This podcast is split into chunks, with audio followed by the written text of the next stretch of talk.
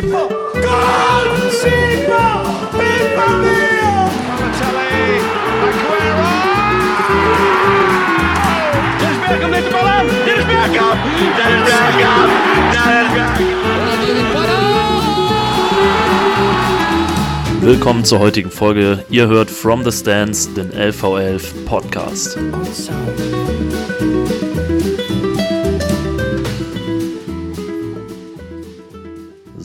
Hallo und herzlich willkommen zu Folge Nummer 11 des From the Stands LV11 Podcast. Mein Name ist Marc, an meiner Seite ist wie immer der liebe Benjo und wir kennen es nicht anders mittlerweile. Vorneweg die Frage, Benjo, wie ist die Lage im Lande? Grüß dich, mein Lieber. Ähm, ja, soweit alles gut. Äh, ein schweres Fußballerwochenende äh, hinter mich gebracht oder beziehungsweise haben wir, glaube ich, beide hinter uns gebracht. Oh ja. Ähm, aber mal, ich sag mal, außerhalb des Platzes ist auf jeden Fall alles gut. Ähm, ja, vielleicht äh, können wir da direkt mal die Frage zurückgeben, beziehungsweise die schon eine ganz kleine Brücke schlagen. Äh, wie sieht's denn bei dir und dem, dem Fußballerherz aus? Ja, also ich muss sagen, äh, zunächst mal war ich, weil ich seit Ewigkeiten schon eine Wanderung geplant habe, äh, war ich äh, erstmal extrem enttäuscht eigentlich über das Wochenende. Ähm, vor, vorneweg, weil, äh, wie gesagt, die Sache war schon lange geplant und ähm, da stand eben noch nicht, dass Schalke in München spielen wird. Insofern wäre ich eigentlich verpflichtet gewesen, ins Stadion zu gehen. Ähm, hab mir ein bisschen den Arsch gebissen vorher. Ja, und äh, dann war es aber so, dass wir eigentlich äh, ziemlich genau zum Anpfiff oben irgendwie am Gipfel ankamen. Ähm, und dann habe ich schnell gemerkt, dass es äh, wahrscheinlich gar nicht so schlecht war, dass ich äh, mir bei den Geschehnissen äh, irgendwie nicht den Weg in die Allianz Arena angetan habe. Ähm, insofern bin ich, glaube ich, mit einem blauen Auge davongekommen am Wochenende. Aber ähm, kommen, wir, kommen wir gerne gleich nochmal zu. Ja, ich wollte gerade sagen, da hattest du bestimmt schönere Aussichten, äh, als die du in der Allianz Arena gehabt hättest. Aber ja. äh, ich wollte gerade sagen, das machen wir alles ganz in Ruhe und, und chronologisch. Ähm, denn der ähm, oder die Bundesliga hat ja bereits, äh, ja doch, mit einem kleinen Spektakel kann man, äh, kann man durchaus sagen, am Freitagabend angefangen. Ähm, mhm.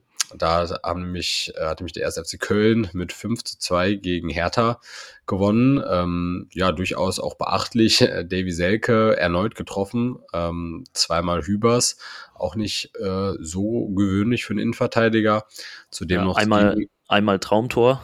Ne? Ja, äh, das kommt auch nicht alle Tage vor, genau. Und dann noch äh, Skiri und Hussein Basic. Und ja, man kann eigentlich schon sagen, da sind wir letzte Woche durchaus in die richtige Richtung gegangen. Äh, irgendwie ist so dieser Turnover mit Paul Dardai doch nicht ganz gelungen.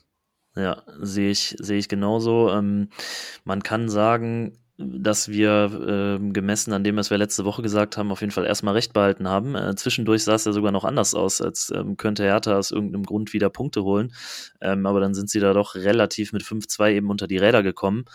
Ähm, was ich ganz spannend finde, ist, dass ich eigentlich hier und da vorne, wenn du dir Lücke Bacchio und Jovetic anguckst, ähm, dass du individuell immer mal wieder hier und da was aufblitzen siehst. Ähm, aber im Kollektiv ist bei Hertha einfach aktuell so wenig los.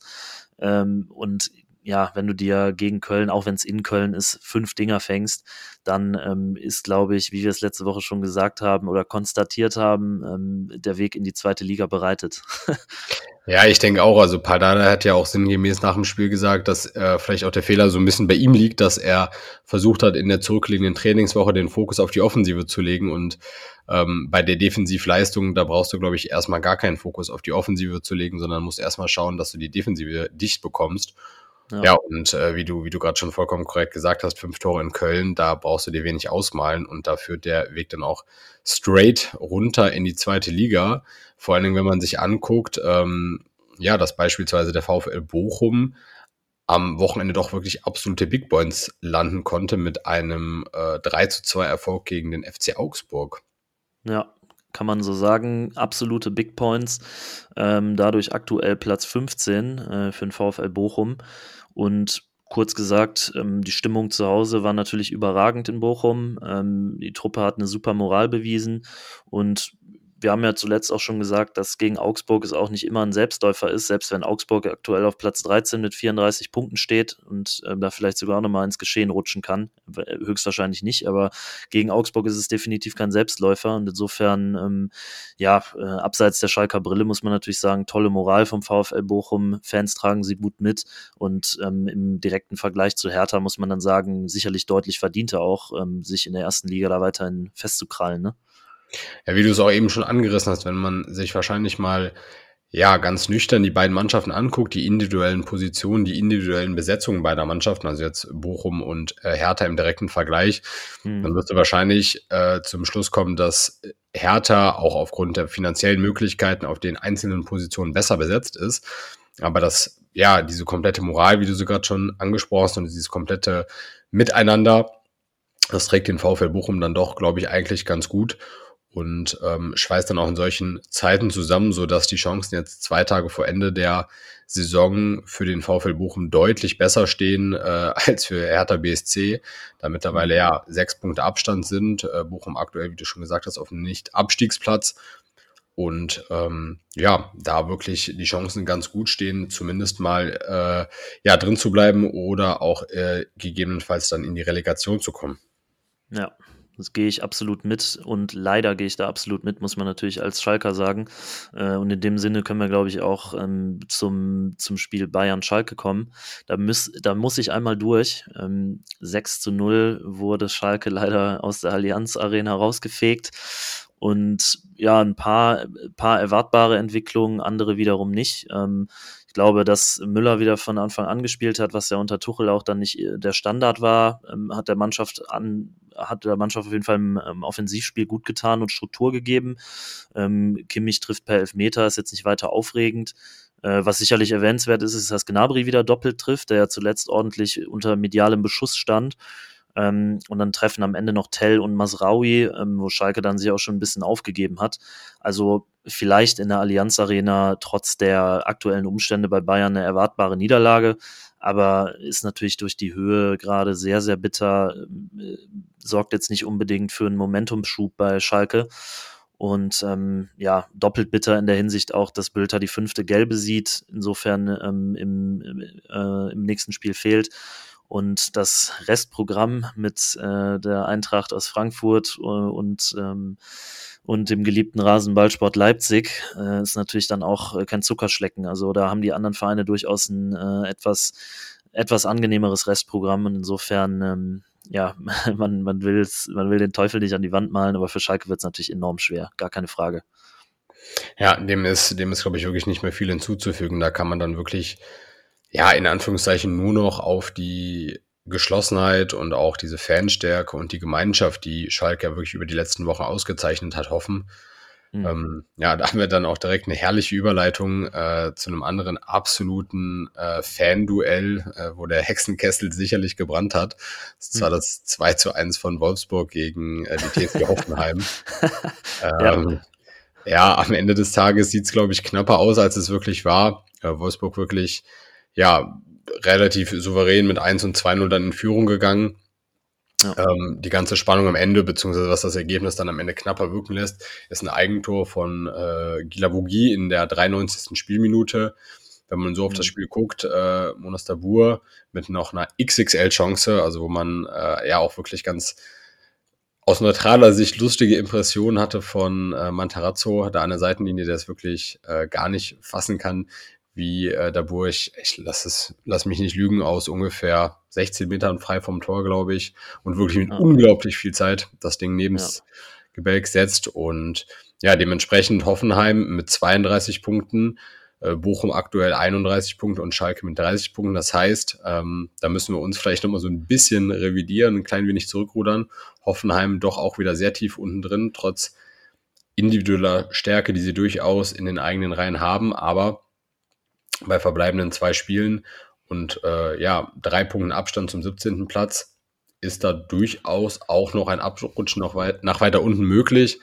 Ja. Was ich sag mal so, mich persönlich jetzt nicht so wahnsinnig stören würde. ich glaube, da können die meisten drüber hinwegsehen, sollte es Hoffenheim dann nochmal schlechter ergehen, als man es jetzt aktuell absehen kann. Gehe ich durchaus mit. Ähm, Ja, und äh, ansonsten, äh, was vielleicht auch noch möglich ist, um da das Spiel direkt zuzumachen, also ich glaube, Wolfsburg-Hoffenheim kann man relativ zügig abhaken, äh, du hast die wichtigsten Punkte genannt, ähm, wäre allerdings Hessen-Derby, ähm, Frankfurt zu Hause 3-0 gegen Mainz. Ähm, dazu vielleicht zwei Kommentare von meiner Seite. Zum einen ganz spannend bei Mainz, ähm, da, denen wird aktuell so ein bisschen das Bayern-Syndrom nachgesagt. Es ist ja oft so, dass man gegen Bayern punktet und großes Momentum erwartet wird und dann kommt danach erstmal gar nichts. Das ist bei Mainz mit, ja, also mit, mit Abstrichen aktuell sicherlich der Fall auch gegen Schalke dann kurz vor Schluss verloren, jetzt gegen Frankfurt eine, eine quasi Packung bekommen. Ähm, und zweiter Punkt wäre, dass es für Glasner dann ja vielleicht ähm, zum, zum Abschied dann auch noch sogar nach Europa gehen kann, ne? Ja, ich muss persönlich sagen, ich würde es ihm sehr gönnen, entweder über den Weg in der Liga, da aktuell, um vielleicht auch mal das Ganze mit Zahlen zu untermauern, ähm, durch den Sieg einen Punkt vor Mainz, die mit 45 Punkten auf Platz 9 stehen, Frankfurt somit mit 46 Punkten auf Platz 8 mit drei Punkten Abstand äh, sowohl, sowohl zu Leverkusen als auch zum VfL Wolfsburg, die jeweils mit 49 Punkten auf Platz 6 und 7 stehen. Mhm. Demnach, da ist im Grunde genommen noch alles drin. Jetzt nächster Spieltag, hast du eben schon angedeutet, gegen Schalke, für die es natürlich auch um einiges geht, aber wo man objektiv drauf geguckt, natürlich sich aus Frankfurter Sicht wahrscheinlich schon Chancen ausrechnet. Wir haben ja letzte Woche das auch schon mal angerissen. Ich persönlich würde es den Frankfurt natürlich noch mehr gönnen, sich den Weg nach Europa über das DFB-Pokalfinale klar zu machen. Ja. Da war vielleicht auch noch mal so ein kleiner Nachtrag, da wir jetzt ähm, die Glasner-Thematik durchaus auch besprochen haben. Wir uns ja beide so ein bisschen ja, dafür eingesetzt hätten, äh, Oliver Glasner zu behalten. Das ist jetzt mittlerweile klar, ähm, er wird nach der Saison den Verein verlassen wo ich auch nochmal ähm, jetzt im Nachgang doch mit äh, ein, zwei Frankfurt-Fans auch gesprochen habe, wo auch, glaube ich, der Unmut tatsächlich natürlich immer so ein bisschen eine, eine eigene Wahrnehmung, aber ähm, sich doch eher gegen den Sportdirektor Krösche richtet. Da man schon der Meinung vielleicht da ist, gut mit Glasner viel erreicht. Die letzten zehn, elf Spiele waren jetzt nicht so das Gelbe vom Ei, aber trotzdem mit der Mannschaft, mit dem Verein unter den Umständen eine wahnsinnig starke Saison oder zwei sehr starke Jahre gespielt haben. Und dass mhm. da der liebe Herr Krösche dann auch so ein bisschen in der Pflicht ist, jetzt wirklich mit einem guten Trainer, mit ein, zwei auch besseren Transfers, als das jetzt beispielsweise Alari und Hauge, die für 20 Millionen kombiniert verpflichtet wurden, nachzulegen, um da dann auch wirklich seine eigene Position zu stärken, weil ich könnte mir durchaus vorstellen, wenn, dann sage ich mal, der nächste Trainer vielleicht ein bisschen floppen sollte, dass auch ähm, ja Krösche dann so ein bisschen weiter in die Kritik und ähm, ja unter Beschuss geraten könnte. Ja, durchaus. Also er hat sich sicherlich durch die Glasner-Entlassung ein bisschen angreifbarer gemacht. Man muss sagen, dass Frankfurt ja mit Abstrichen dennoch eine relativ solide Serie gespielt hat und einfach den aktuell sehr hoch entwickelten Erwartungen für den Verein ähm, so ein bisschen hinterherläuft. Aber wie wir schon gesagt haben, ähm, A, jetzt äh, noch Chancen auf Europa plus B, das DFB-Pokalfinale, was noch ansteht. Ähm, da muss man jetzt, glaube ich, nicht unbedingt ähm, so schwarzmalerisch unterwegs sein, den Trainer gleich zu entlassen. Ähm, kam uns ja eben auch ein bisschen ähm, stürmisch vor und ja, sicherlich hat man sich damit ähm, im Fall Krösche ähm, unter Umständen gewissen Risiken ausgesetzt, aber das, das bleibt abzuwarten. Also erstmal hat, äh, was ich noch anbringen wollte, Botta natürlich noch ein schönes, schönes Traumtor gemacht, Kolomoani wieder getroffen, aber insbesondere Kolomoani natürlich auch eine Personalie, die jetzt nicht zwangsweise nach der Saison noch da ist. Ähm, also bleibt abzuwarten, wie es sich bei Frankfurt insgesamt weiterentwickelt und ja, durchaus wäre es aber trotzdem Glasner zu wünschen, dass sie über den einen oder den anderen Weg noch den Schritt nach Europa schaffen und er da die Bühne erhobenen Hauptes verlassen kann. Ja, dem kann ich mich nur anschließen. Vielleicht da noch so die kleine Ergänzung. Ich glaube, heute wurde auch die äh, Verpflichtung von Omar Mamouche vom VfL Wolfsburg offiziell verkündet, sodass man mhm. da schon mal, ja, vielleicht auch ein bisschen vorbereitet ist auf einen Kolomoni-Abgang, auch wenn das natürlich kein 1 zu 1 Ersatz ist. Aber da können wir auf jeden Fall auch gespannt sein, wie sich die die Stürmer-Szenarien da weiterentwickeln. Und ähm, ja, das schafft uns eigentlich auch wieder die nächste ganz, ganz gute Überleitung, und zwar zu Union gegen Freiburg. Mhm.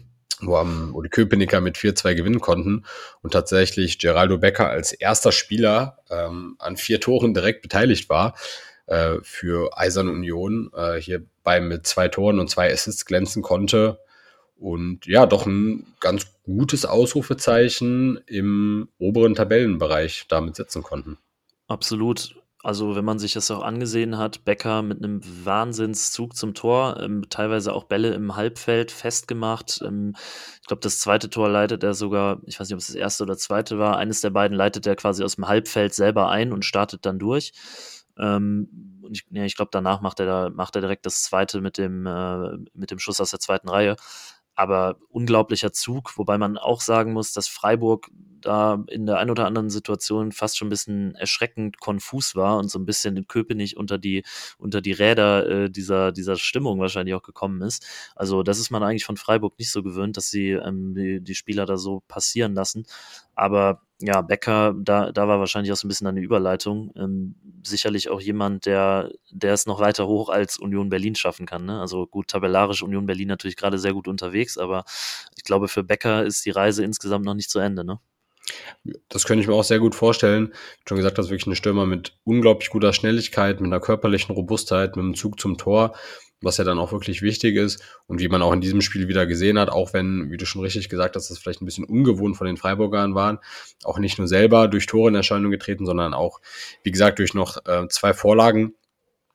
Runde denke ich so ein Stürmer auch ganz gut ab und ja, wir können gespannt sein, ob man äh, ja in Union oder bei Union Berlin so einen Stürmer noch über die Saison halten kann oder ob es da eventuell auch Interesse von anderen, wie du schon sagtest, ohne Union zu nahe treten zu wollen, größeren Vereinen gibt, wo er sich mhm. vielleicht nochmal einen Schritt weiterentwickeln kann.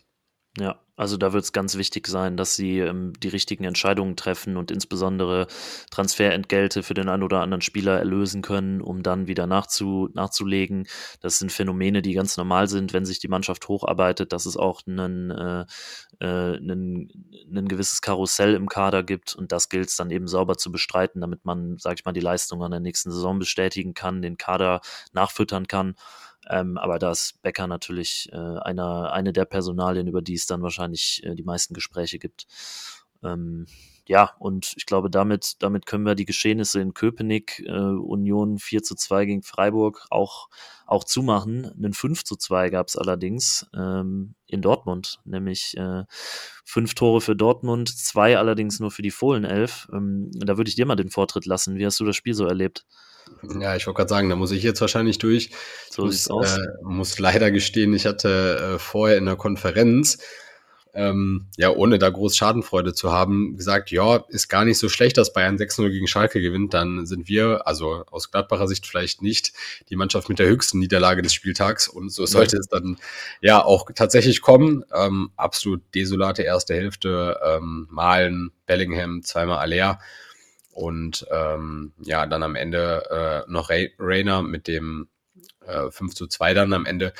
Ja, wie gesagt, äh, aus meiner Sicht eine erste Halbzeit, die alles hat vermissen lassen. Also so Disziplin, Einsatz, Wille, defensive Stärke, offensive Möglichkeiten. Das war wirklich hinten und vorne gar nichts. Ähm, da dann auch wieder das Zeichen der mitgereisten Fans, die sich zwischenzeitlich auch wieder abgewund, äh, abge wendet haben von der Mannschaft, auch wenn das am Ende dann beim Gang in die Kurve nach dem Schluss noch mal ein bisschen versöhnlicher aussah. Aber wie gesagt, insgesamt völlig verdiente Niederlage mit 5 zu 2. Du hast sogar erschreckenderweise am Ende nochmal Chancen, tatsächlich durch Luca Netz, nochmal Lars Stindl, da zwischenzeitlich auf einen 4 zu 4 sogar ranzukommen, so verrückt das klingen mag. Ja. Es wäre am Ende auch vollkommen unverdient gewesen, dort und auch noch durchaus mit ein, zwei mehr Chancen und ja, danach sind die Diskussionen um Daniel Farkon mal ein bisschen hochgekocht. Heute hat sich Roland Wirkus dazu geäußert, dass man mit Daniel Farki definitiv die Saison beenden wird. Danach mhm. wird Zwischenfazit gezogen. Klingt jetzt aus meiner Position eher nicht so, als würde die Zusammenarbeit danach verlängert werden. Das hatten wir letzte Woche auch schon mal so ein bisschen thematisiert, aber Okay. Das sind ehrlicherweise, also was Farker angeht, sind das so ein bisschen ähm, neue, äh, neue Eindrücke für mich. Also ich hatte jetzt zuletzt vernommen, dass man über die Saison raus mit ihm plant und da hatte ich auch die Frage gestellt, ist das nicht eventuell etwas risikoreich, wenn man auf seinen, ähm, sage ich mal, äh, bedingt vorhandenen Spielstil dann auch die Kaderplanung auslegt? Das äh, scheint dann ja jetzt nochmal so ein bisschen ins Wanken geraten zu sein. Ne? Und ich würde auch, ich würde da auch mitgehen, dass dieses 5 zu 2 oder die zwei Tore, die Gladbach geschossen hat, äh, gut, das eine ist ein Elver und ähm, Stindl kriegt dann beim, beim zweiten Treffer maximal irgendwie Begleitservice von Süle und, ähm, äh, und denjenigen, die da sonst noch so rumstehen. Ähm, fand ich fast schon ein bisschen überraschend, dass Dortmund dann da so lazy geworden ist. Aber ja, also können, die zwei Tore, die gefallen sind, kann man jetzt nicht unbedingt Farke zuschreiben oder einer, einer guten Partie von Gladbach zuschreiben. Und dementsprechend würde ich sagen, steht das äh, sinnvollerweise weiterhin zur Disposition, ob mit Farke weitergeht. Ähm, und ja, wir haben ja auch bei Instagram eine kleine Umfrage nochmal rausgehauen, ähm, wie, wie die Community das so sieht. Und 85 Prozent waren dann auch eher der Meinung, dass äh, man äh, die, die äh, Personalie Farke dann doch eher ähm, vor die Tür setzen sollte. Äh, wir waren da ja so ein bisschen geteilter Meinung in der letzten Folge. Ähm, aber ja, also hat sich deine Meinung nochmal geändert oder würdest du sagen, weiterhin auf Sicht fahren und gucken, äh, was am Ende am meisten Sinn ergibt? Ja, ich würde da eher noch bei meiner Meinung bleiben, weil in Dortmund zu verlieren, das war absolut erwartbar, auch wenn die Art und Weise mal wieder so ein bisschen kopfschüttelnd also hingenommen werden kann. Ich bin nach wie vor der Meinung, dass du mit Fark auf jeden Fall in eine neue Saison gehen kannst. Klar, es ist nie falsch am Ende zu resümieren, Fazit zu ziehen, was Trainer, was Kader, was alle Personalien rund um den Sport da irgendwie angehen, dass man da nochmal wirklich klares, ähm, klare Bilanz zieht ich glaube nach wie vor, dass du mit Farke gut in die neue Saison gehen kannst. Wäre jetzt aber auch nicht am Boden zerstört, wenn da irgendwie eine andere Lösung aus dem Hut gezaubert wird. Wobei ich da dann auch nochmal anbringen muss, die Lösung, die du dann da aus dem Hut zauberst, die sollte dann auch wirklich vernünftig sein. Weil wir hatten es, glaube ich, letzte Woche auch schon gesagt, irgendwie nach den Unruhen um Marco Rose damals ähm, mit der Mannschaft irgendwie nicht mehr alles wirklich performt. Ein Jahr unter Hütter, nicht mehr performt, Hütter entlassen, mit der Mannschaft unter Fark jetzt nicht wirklich performt, jetzt wird zu Fark entlassen, wo dann halt auch wirklich irgendwo die Frage ist, liegt es am Trainer, liegt es mehr an der Mannschaft, ist es wirklich das Gemisch aus beidem? Hm. Super schwierig und ja, spannend zu sehen, wie das da weitergehen wird. Absolut. Muss man muss man einfach schauen, was auch möglich ist. Also ich hatte die Personalie Hasenhüttel gehört, dass, äh, dass er frei ist. Das kann jetzt auch schon wieder weniger aktuell sein, aber ich glaube, das ist noch der aktuelle Stand.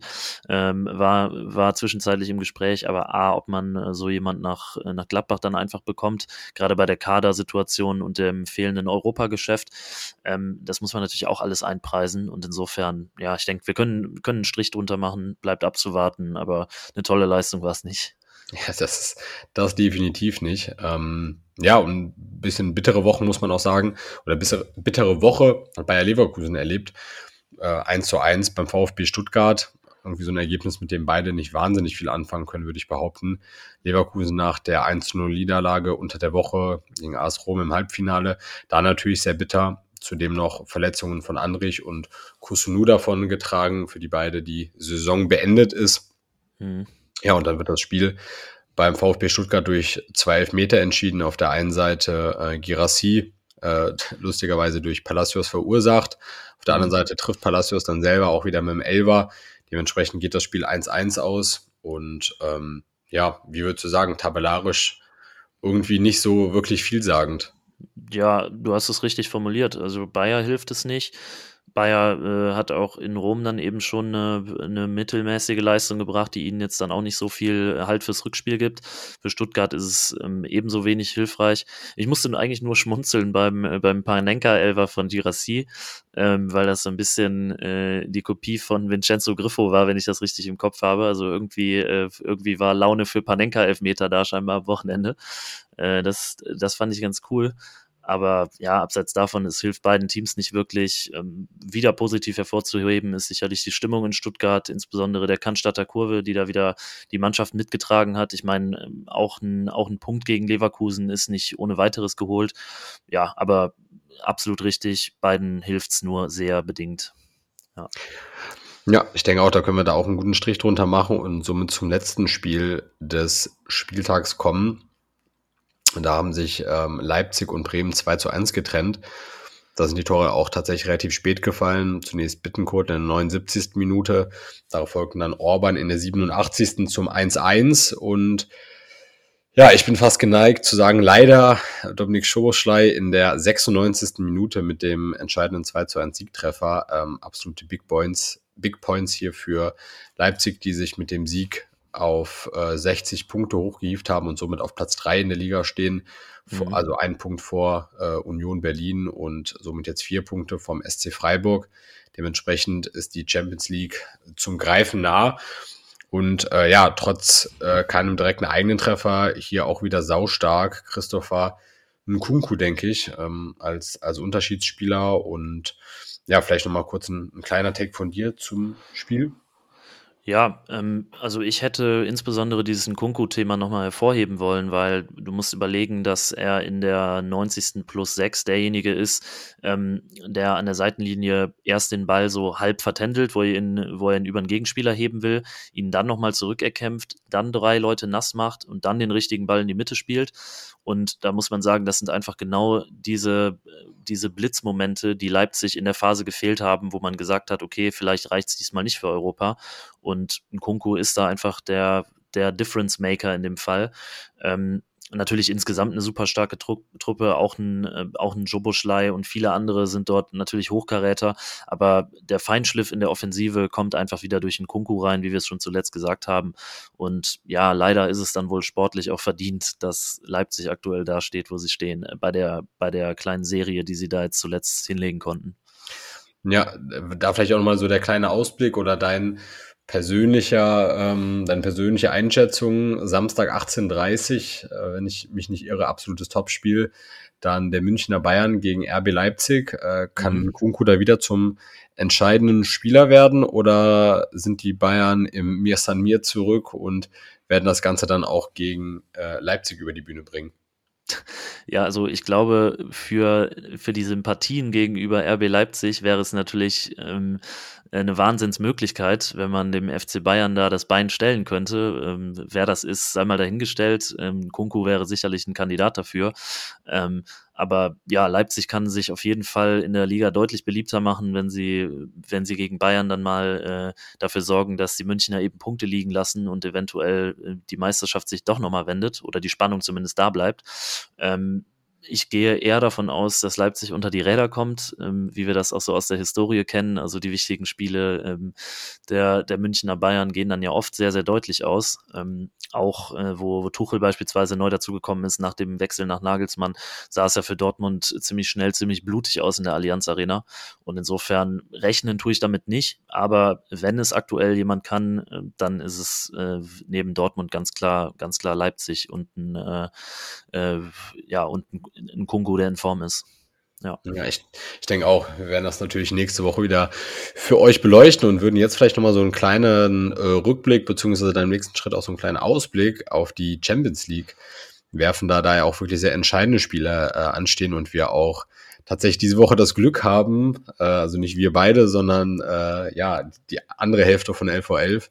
Hier ja. an der Stelle vielleicht mal Grüße an äh, Marvin und Flo, ähm, dann auch wirklich in Mailand vor Ort zu sein. Ähm, Hinspiel 2 zu 0 für Inter Mailand. Wie hast du das Spiel wahrgenommen?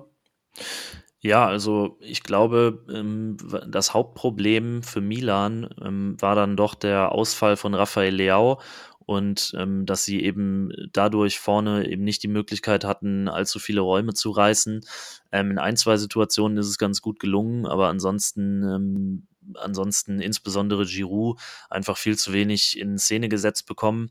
Ja, und dann ist es auf der anderen Seite halt schon so, man hat das, ähm, glaube ich, aus dem Ligageschäft oft gar nicht so im Kopf, aber du hast auf der anderen Seite eben einen, einen Edin Dzeko rumlaufen, äh, der fairerweise schon ein paar Jahre auf dem Buckel hat, aber dadurch ähm, natürlich auch einiges an Champions League-Erfahrung mitbringt, ähm, hat nicht nur, äh, nicht nur für Inter gespielt, sondern beispielsweise auch für City, hat auch schon einige professionelle Stationen hinter sich.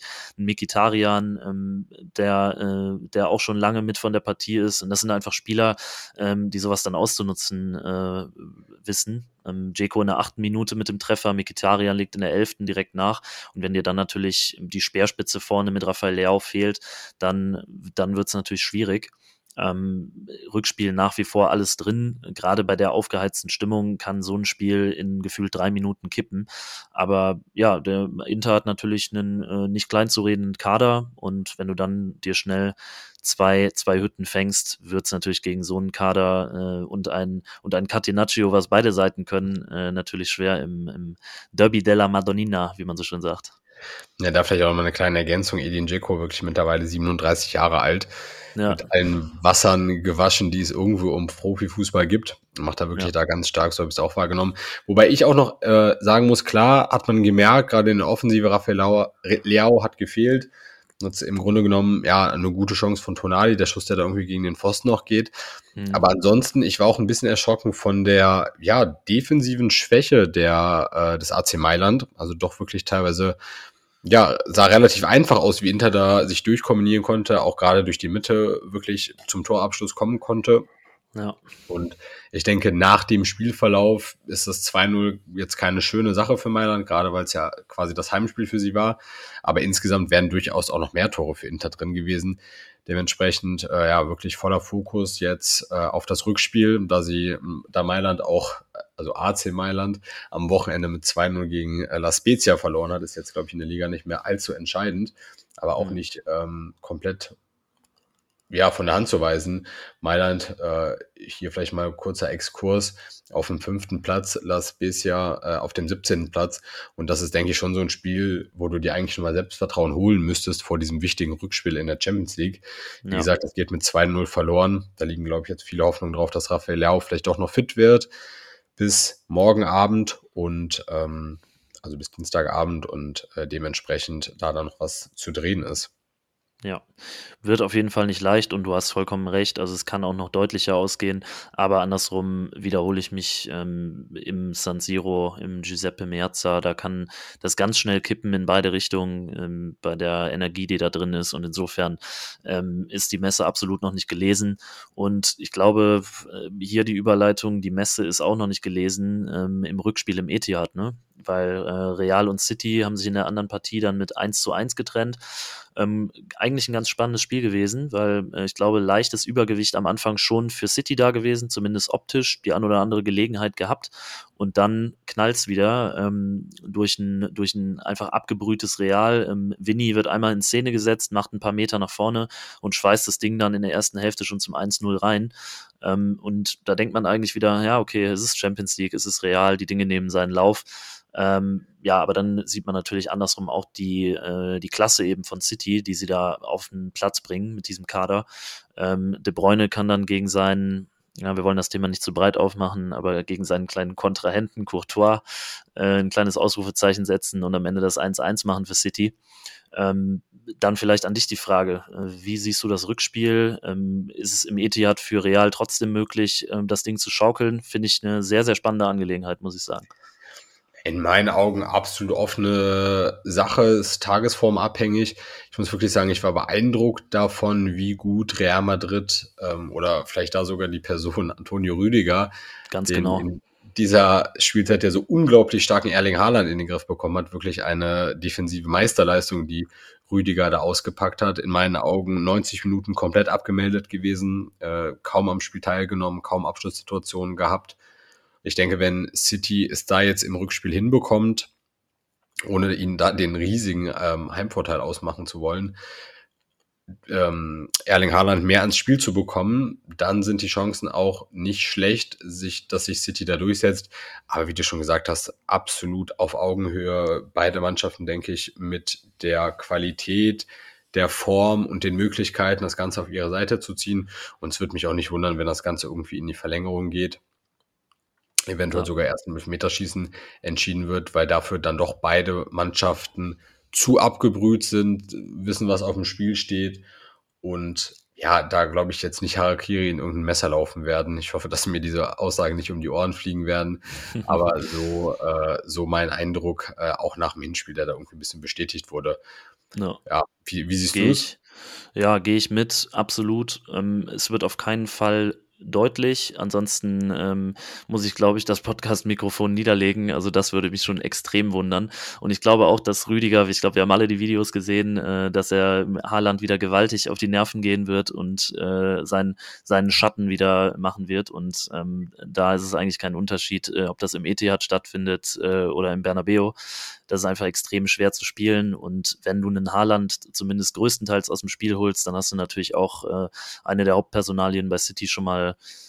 ähm, ja schon mal so ein bisschen in den Griff gebracht. Äh, gut, dass dann De Bruyne trifft, ist natürlich irgendwie auch logisch, aber wie du sagst, voll auf Augenhöhe und wahnsinnig spannend zu sehen, was da passieren wird. Ähm, ja, und äh, insofern, äh, was, was wir uns aber trotzdem noch bereitgelegt hatten, ähm, eigentlich mehr als überfällig aus meiner Sicht.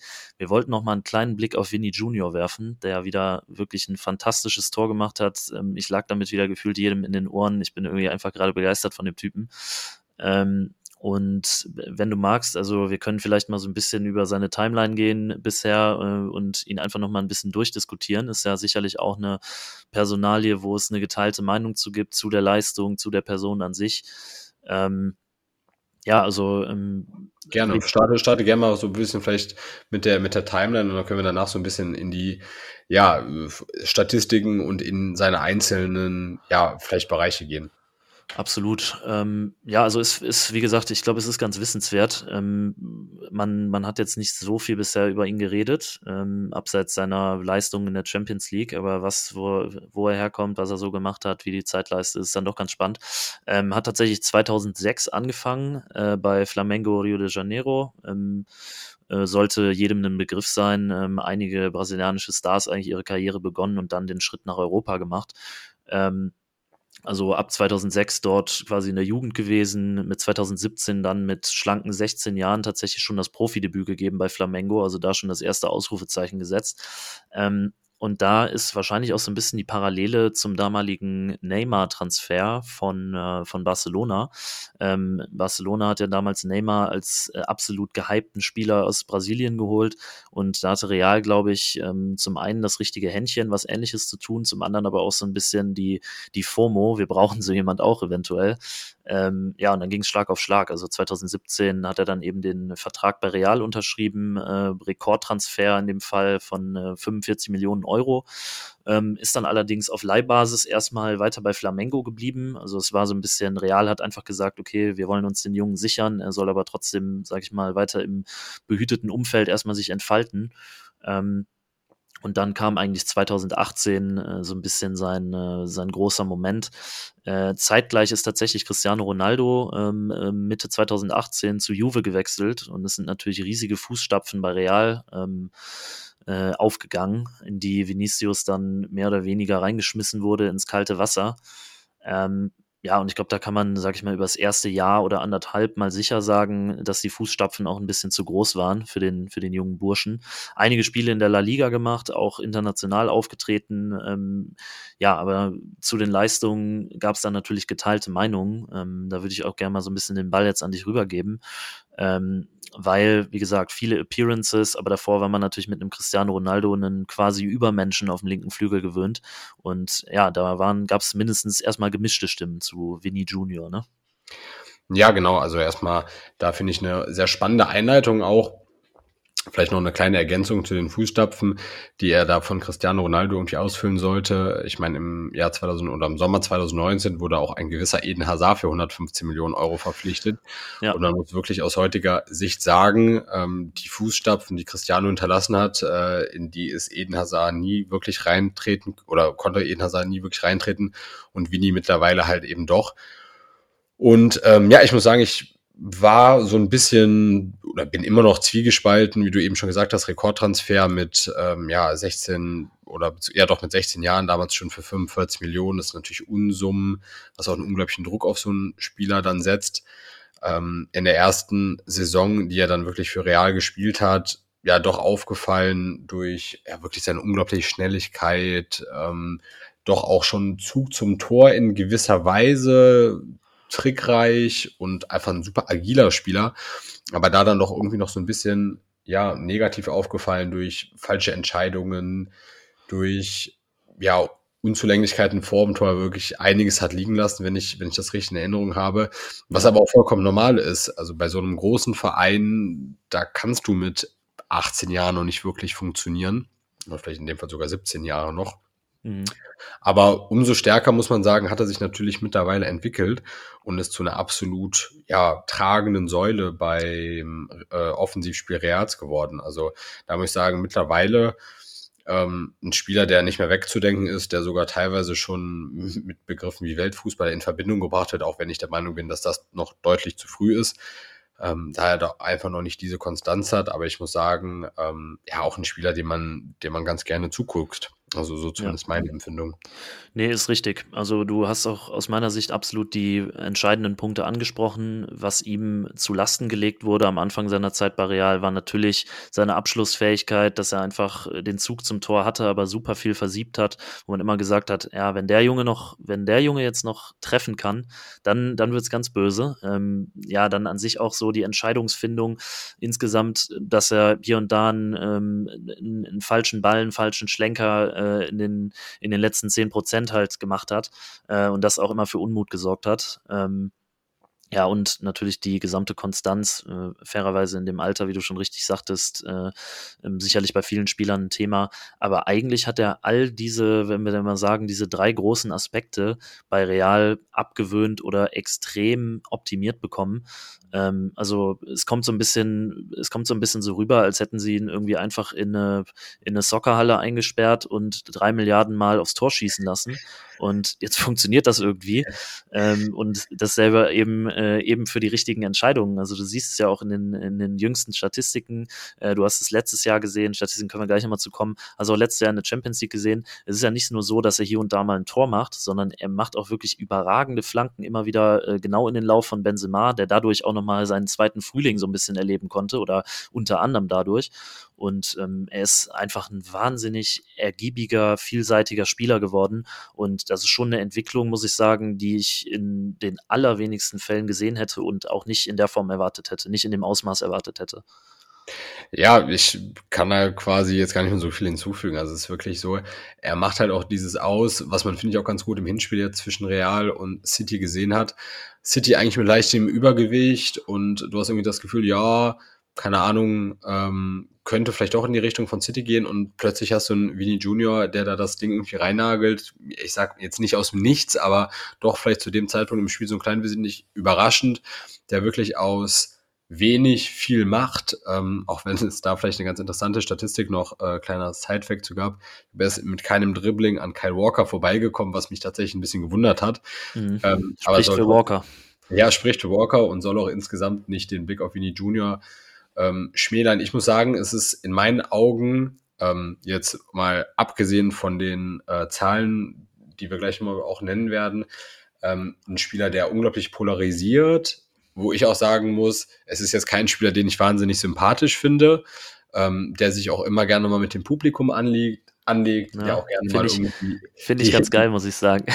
Die, die, äh, die, gelbe Karte zu schnell fordert, der dann auf dem Boden liegt und irgendwie so ein bisschen zum Schiri guckt. Das sind irgendwie so alles so ein paar Punkte, wo ich sagen muss, ja, ist irgendwie so eher unangenehm in meinen Augen, äh, wenngleich ich der Meinung bin, absoluter Topspieler, absoluter Unterschiedsspieler und ähm, ja, auch auf die nächsten Jahre, wenn man sich mal vor Augen hält, der Mann ist äh, im Jahr 2000 geboren, das heißt, er wird dieses Jahr 23. Äh, er hat noch wirklich einige Top-Jahre vor sich. Ähm, ja, absolut, absolute Ausnahme können. Aber du, du ja. findest die Art ähm, doch ganz ansehnlich. Ja, also ich muss da, ich muss da teils zurückrudern, also ansehnlich jetzt vielleicht nicht unbedingt, beziehungsweise sympathisch jetzt vielleicht nicht unbedingt, aber er hat einfach diese Real-Siegergene eingeflößt bekommen. Ähm, ich glaube, man hat es gegen City in einer Situation bei Grealish gegen Carvajal gesehen. Äh, Carvajal haut Grealish da in die Bande und findet dann noch irgendeinen Grund, sich selber danach, ähm, ähm, sich selber danach halb tot zu stellen und zieht so quasi sich selber aus der Situation raus ähm, und verhindert die gelbe Karte. Und das sind immer so kleine Kleinigkeiten, die man halt bei Real super betrachten kann. Ähm, dass sie einfach genau wissen, so habe ich mich zu verhalten, das habe ich in der Situation zu tun. Und das hat er einfach bis aufs Letzte jetzt in dem Alter schon eingeflößt bekommen. Und ja, da gehören dann natürlich auch teilweise irgendwelche Blicke zum Schiri zu. Ähm, aber das ist dieses, das ist dieses auf gut Deutsch abgewichste Verhalten, was einfach bei Real eingeflößt wird. Und das finde ich auch auf eine, auf eine Weise leider dann wieder beachtlich. Ähm, ja, es, es beachtlich schon, wobei man da wirklich sagen muss, also da äh, hast du mich gerade mal zum Schmunzeln gebracht, die Szene von Carvajal, also das war wirklich wirklich eine bodenlose Frechheit, wie ja. er den, den, sterbenden Schwarm gemimt hat, als ja. wäre sein Handgelenk irgendwie dreifach gebrochen worden, nachdem er da wirklich Grealish in die Bande geschickt hat. Also ja. ja. du hast schon recht, das sind diese kleinen Momente, wo du weißt, okay, so komme ich um die Gelbe rum, ähm, so lade ich die Stimmung vielleicht nochmal so ein bisschen auf, so hole ich auch mal das Publikum auf unsere Seite. Ja. Ähm, ja, das sind diese kleinen, das sind diese kleinen Sachen, du hast schon vollkommen recht, womit du dann ja auf lange Sicht wahrscheinlich auch die entscheidenden Spiele irgendwo gewinnst. Mhm. Ähm, aber wie gesagt, da damit äh, jetzt vielleicht genug zu Cavachal. Ähm, ja, ich könnte vielleicht noch mal kurz anfangen, was jetzt die äh, La Liga-Saison betrifft. Also sonst mhm. könntest du ja danach mit der Champions League mal weitermachen, um da auch den, den Abschluss dann vielleicht oder den Ausblick noch zu machen. Ja, Diese ja. La Liga-Saison äh, Vinicius Junior, beziehungsweise mit, mittlerweile ja Vini Junior, mit 31 Spielen, äh, 10 Toren und 10 Vorlagen unterstreicht auch wirklich nochmal den Stellenwert. Das heißt, 20 äh, direkte Scorerpunkte. Ähm, und dabei muss man natürlich auch sagen, Real spielt nicht diese starke La Liga-Saison wie letztes Jahr, wo er ähm, ja dann wirklich mit Benzema vorne, der ihm da so ein bisschen nicht die Show stiehlt, aber da nochmal mehr im Rampenlicht steht. Ähm, ja, wirklich die absolut zwei entscheidenden Personen vorne bei Real in der Offensive in meinen Augen. Ja, ist richtig. Ähm, Barca hat ja auch gerade im, im, Titelrennen den Sack zugemacht. Insofern ähm, in der La Liga ist jetzt wahrscheinlich nicht die Sternstunde von Real gerade, aber auch da sind die Statistiken schon stark. Und dann muss man sagen, für einen Flügelspieler aus elf möglichen Champions League-Spielen hat er elf gemacht, sieben Tore erzielt und fünf Vorlagen. Ähm, und ich kann jetzt nicht jede einzelne Vorlage nachweisen, aber die eine oder andere davon war mit Sicherheit äh, sowohl mit dem rechten als auch mit dem linken Fuß äh, irgendeine schnittige Flanke auf Benzema, die er dann wieder aus dem Nichts reinmacht und insofern einfach brutale Effizienz gewonnen und ähm, sehr, sehr, sehr wichtiger Spieler äh, für ein Real, was sich jetzt äh, wieder mal mindestens bis ins Halbfinale getragen hat und eventuell sogar die Chance wieder auf den Titel hat. Ja, ich denke auch. Vielleicht das, was ich gerade einmal kurz angeschnitten habe, wie, wie stehst du zu solchen ähm, ja, Marketingaktionen? ich gerade eben schon gesagt habe, zuerst äh, hat er auf dem Trikot und ich glaube auch bei Instagram sich äh, Vinicius Junior genannt. Mittlerweile, mhm. ähm, ja, haben wir hier den Vini Junior, äh, sowohl auf dem Trikot als auch auf Instagram. Ähm, mhm. Findest du solche Aktionen gerade aus marketingtechnischen Gründen nachvollziehbar, gehört zum Geschäft oder hat das für dich immer noch so ein Beigeschmäckle? Wie stehst du zu sowas? Ich glaube, es ist für einen Verein wie Real, also es kommt ja wahrscheinlich nicht jetzt unbedingt aus seiner Feder, sondern das sind dann irgendwie Berater, die dahinter sitzen und sagen, okay, wenn wir dich global vermarkten wollen, dann muss das alles nochmal ein bisschen knackiger sein und dementsprechend, äh, um dann auch die, äh, die verbleibenden äh, 50 Millionen Chinesen und etc. pp abzuholen, wird wahrscheinlich Winnie nochmal ein bisschen knackiger sein und deswegen macht das mal so, also ich weiß nicht, ich habe da, hab da jetzt keine so starke Meinung zu. Es ist natürlich irgendwie komisch, wenn der Name dann, äh, wenn wenn der Name dann einfach äh, aus der kalten umgeändert wird. Aber ich glaube, das ist auf dem globalen Niveau und äh, auf der Marketing-Power, die dahinter steckt, ist es fast schon, fast schon normal in Anführungszeichen. Ja, hast du, hast du, denke ich, recht. Ist irgendwie so, ja, das Geschäft, wie es halt mittlerweile läuft, ist für mich irgendwie schon noch so ein bisschen, ja, hm, weiß ich nicht, aber andererseits, wenn man selber in der Situation wäre, ist wahrscheinlich auch immer noch was anderes, wie, wie hoch die Millionen Deals sind, die du da mit sowas aushandeln kannst, durch so eine kleine Namensänderung, durch die du im Grunde genommen ja nicht irgendwie leidest. Deswegen ähm, gehört es ja wohl über wohl oder übel mittlerweile einfach zum Geschäft mit dazu und ähm, ja, wir können gespannt sein, ob Vinicius Junior, Vinny Junior oder wie auch immer ähm, ja am Mittwoch das Ruder für ähm, Real rumreißen wird oder das Ganze dann doch ähm, norwegische Festspiele durch Erling Haaland werden. ja, not bad. Ähm, ich glaube, es wird sehr, sehr schwer im Etihad. Es ist einfach so, dass es eine Festung auch geworden ist. Ähm, wir bleiben natürlich gespannt und äh, ja, im, im San Siro ändert sich jetzt die Konstellation der Heim- und Auswärtsfans nicht bedeutend, aber auch da ist aus meiner Sicht noch alles drin. Ähm, ja, wir werden natürlich dann nächste Woche nochmal die größere Schleife fliegen ähm, und uns angucken, wer ist denn jetzt final, äh, final ins Finale gekommen. Ja, genau. ähm, aber auf beiden Plätzen völlig, voll, völlig offen. Genau, so machen wir es. Äh, wir bleiben da weiter für euch am Ball.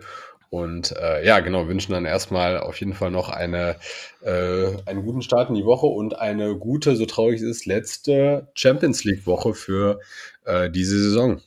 Ja, so sieht's aus. Ähm, an alle natürlich äh, weiterhin viel Erfolg für die Bundesliga-Vereine, die ihr unterstützt. Äh, viel Spaß, hoffentlich eine famose Champions League-Woche. Und in diesem Sinne verabschiede ich mich. Äh, ja, Servus, tschüss zusammen, macht es gut und bis zum nächsten Mal. Vielen Dank fürs Zuhören. Lot John, ciao, ciao.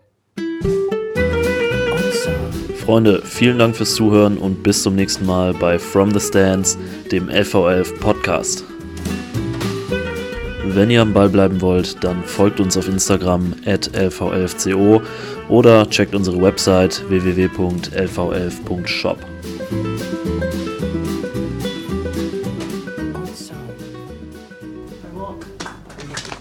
Ich habe fertig.